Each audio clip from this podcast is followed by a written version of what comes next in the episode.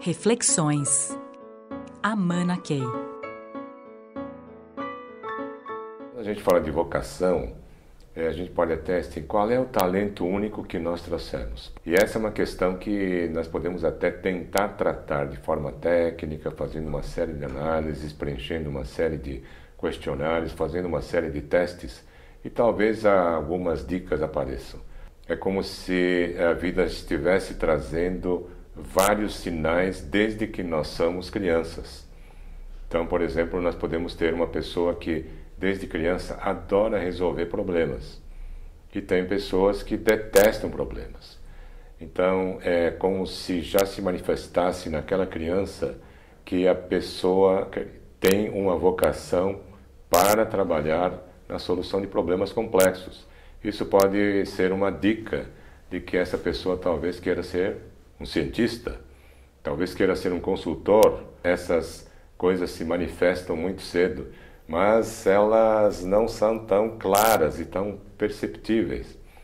Então é como se nós todos adultos já líderes pudéssemos voltar e fazer uma retrospectiva das nossas vidas e de repente essas dicas estarão mais visíveis. Então, por exemplo, essa pessoa que desde que entrou na escola adora resolver problemas, vai ver esses sinais aparecendo em outras situações. Por exemplo, as leituras que gosta, mesmo na área de ficção. Certas eh, obras estão eh, vinculadas à resolução de problemas. Por exemplo, talvez eu possa ter essa mesma criança interessada em contos policiais. O que é conto policial? O detetive está lá atrás para resolver algo que ninguém consegue resolver, a pessoa vai lá e desvenda o crime.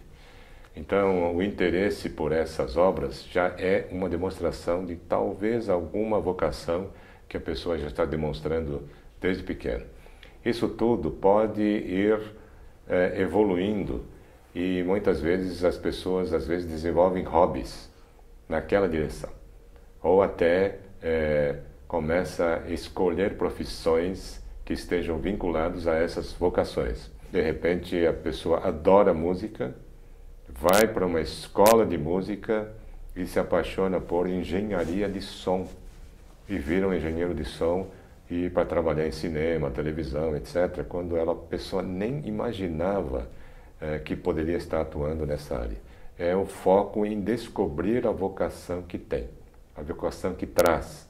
A vida insiste as oportunidades continuam a vir na direção da nossa vocação. E de repente você, sem saber exatamente como, você acaba entrando na área de vocação que você tem. Diria também que algumas pessoas só descobrem a sua vocação quando já estão lá depois dos 40, já com uma profissão já muito marcante e tal, e a pessoa de repente descobre alguma coisa e até dá uma guinada é, nas próprias atividades profissionais. Então, temos que estar abertos, né? porque às vezes a gente está se preparando numa série de competências e tal, é, para chegar num ápice em que você entra na vocação e tudo que a gente fez antes na vida vai ajudar a gente a ter sucesso nessa área de vocação, na área de talento único que nós trazemos. Mas é, no fundo de tudo isso, tem que acreditar que nós sim temos um talento único que precisamos descobrir. Aí nós entramos, somos extremamente eficazes naquilo que nós fazemos, como também estamos muito felizes de estarmos atuando uh, nessa área e a gente vê significado às coisas que a gente faz, seja na área profissional e pessoal. Reflexões. Amana Key.